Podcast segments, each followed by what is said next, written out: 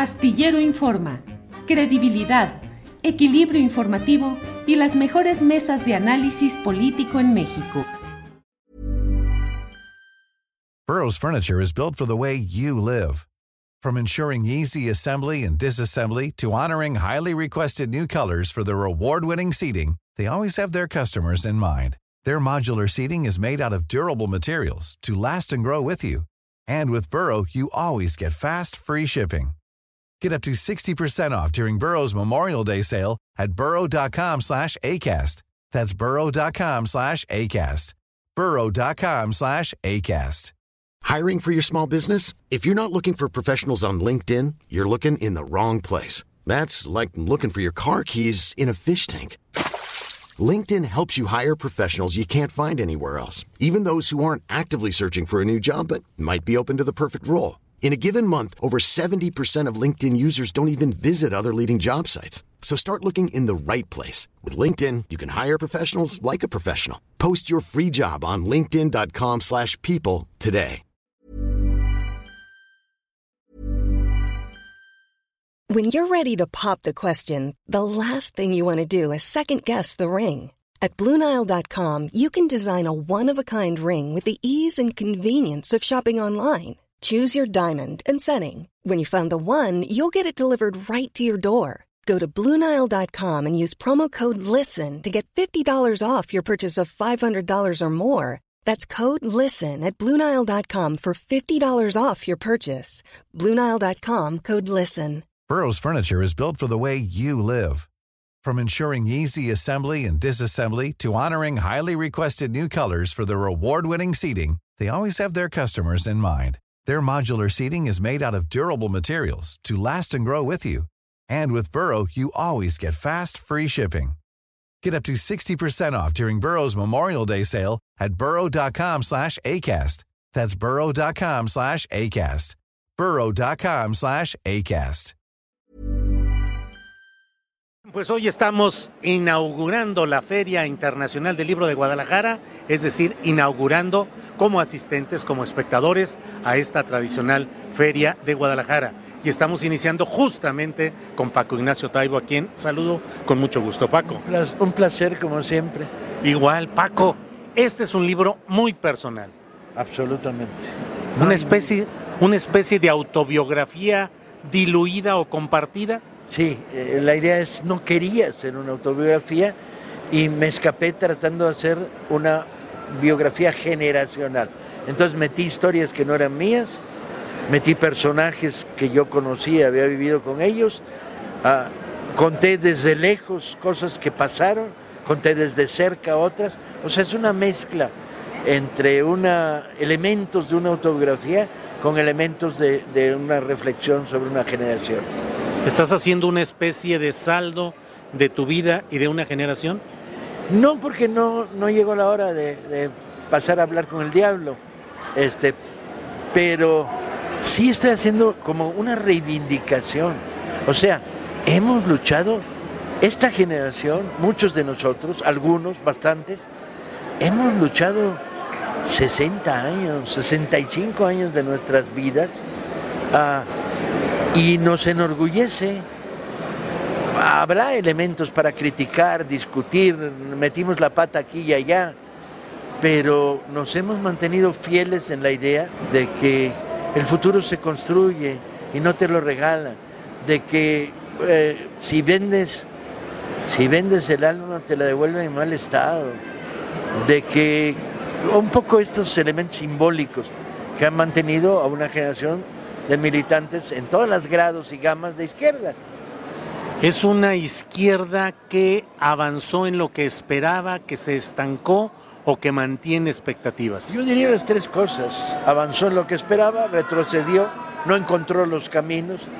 La izquierda de los 70 esperaba seguir los modelos de la revolución vietnamita o la revolución cubana y nos, no, no encontramos esos caminos, se pagó con sangre.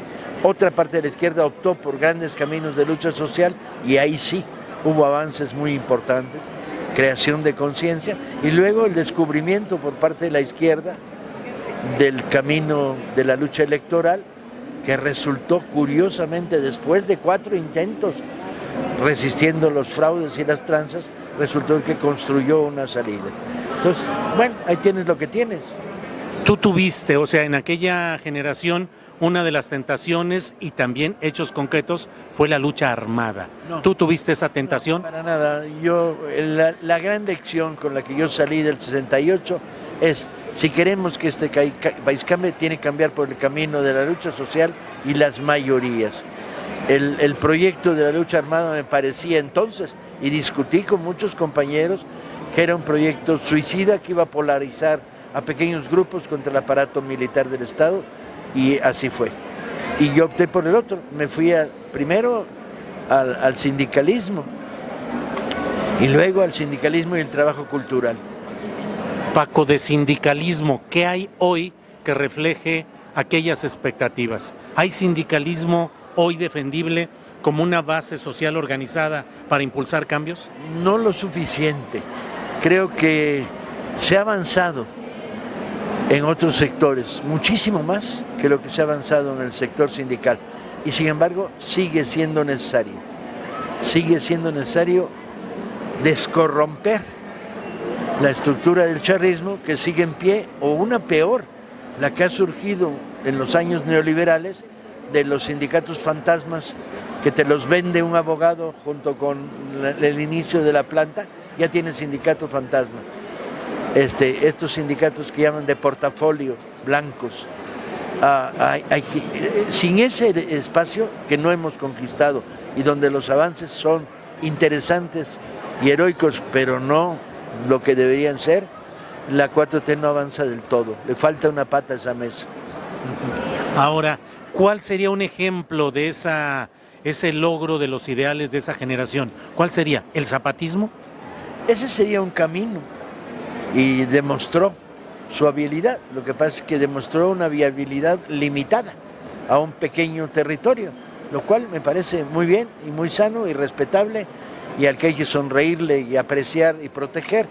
Pero necesitamos un camino nacional y el camino nacional fue el camino electoral de ruptura de, de, del viejo PRD que se había podrido en las manos hasta Morena. ¿Cuáles otros ejemplos de lucha social podemos ver? En aquellos tiempos se hablaba mucho de la vinculación de las clases urbanas, de los movimientos universitarios, con las luchas campesinas y obreras particularmente. En el campo se ha estado avanzando mucho más. Lo que pasa es que los avances a veces no se miden en en organización, sino se miden en avance ideológico, en conciencia. O sea, todos los proyectos que están surgiendo en estos momentos de combinación con fondo económico del aparato del Estado para los programas similares a Sembrando Vida, tienen un sustento, que es comunidades campesinas con mentalidades cooperativas, que ya vienen de largas historias de lucha. ¿sí? Y bueno, he estado en algunas reuniones de masas de trabajadores y del campo agrícola, ejidales, pero todavía la 4 tiene, tiene que avanzar mucho más en su parte movimentística, de abajo hacia arriba. Pero hay ideólogos y hay semilla para ir creando eso. Yo digo que sí. Es como de repente un adolescente que me pregunta, ¿y cuándo va a llegar mi día de gloria? Yo le digo, pues, cualquiera de estos te despiertes en la mañana y estás en medio de tu vida de gloria, como nos pasó a nosotros en 68. Tres días antes del 68, ¿quién hubiera creído en una explosión de esas dimensiones? Yo que yo sepa, todos los ideólogos de la izquierda estudiantil no lo veíamos venir. Y eso que habíamos visto, el movimiento del Mayo, del Mayo francés, lo que estaba pasando en Brasil, las primeras movilizaciones en Estados Unidos de, de estudiantes por la democracia, la lucha por los derechos de los negros y contra la guerra de Vietnam. Estamos viendo el contexto, pero no vimos el surgimiento del movimiento. De repente explotó en nuestras manos y lo que hicimos fue decir, esta es nuestra relación con un aparato del Estado podrido, a darle.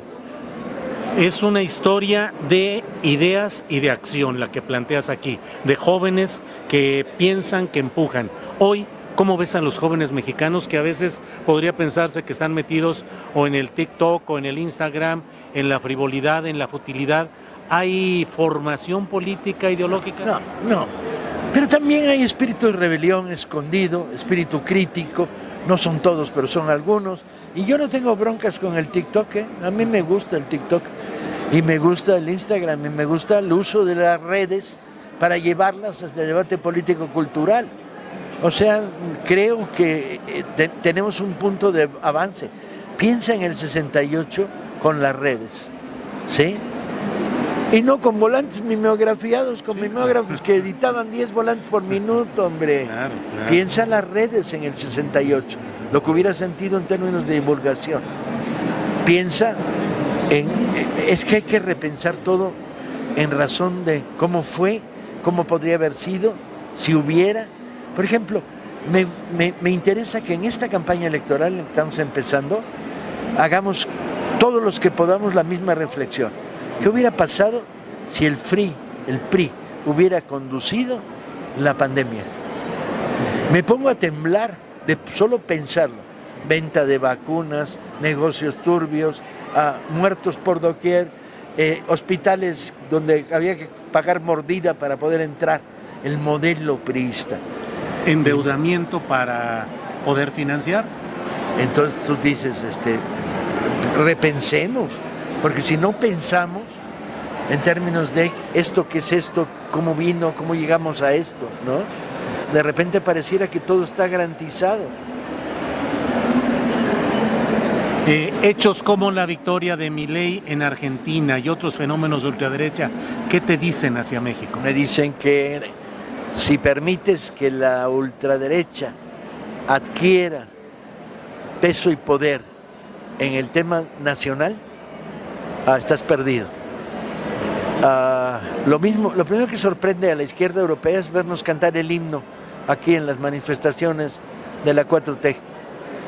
La reivindicación de Hidalgo, la reivindicación de Zapata y de Morelos, la reivindicación del juarismo. Sorprende enormemente cómo nosotros entroncamos con la, con la historia popular, cómo nosotros no tenemos eh, conflicto con hacer nuestro el tema nacional, siendo o dejando de ser tan internacionalistas como siempre supimos. En Argentina, la izquierda le regaló a la derecha el debate contra la burocracia.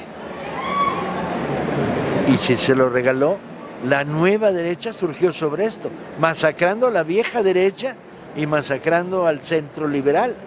Y bueno, a la izquierda ya se la había llevado entre las patas. Entonces el fenómeno ley es un fenómeno que hay países donde puede repetirse si se cometen esos gravísimos errores. En México es inviable. ¿Subsiste la idea de la lucha de clases en México?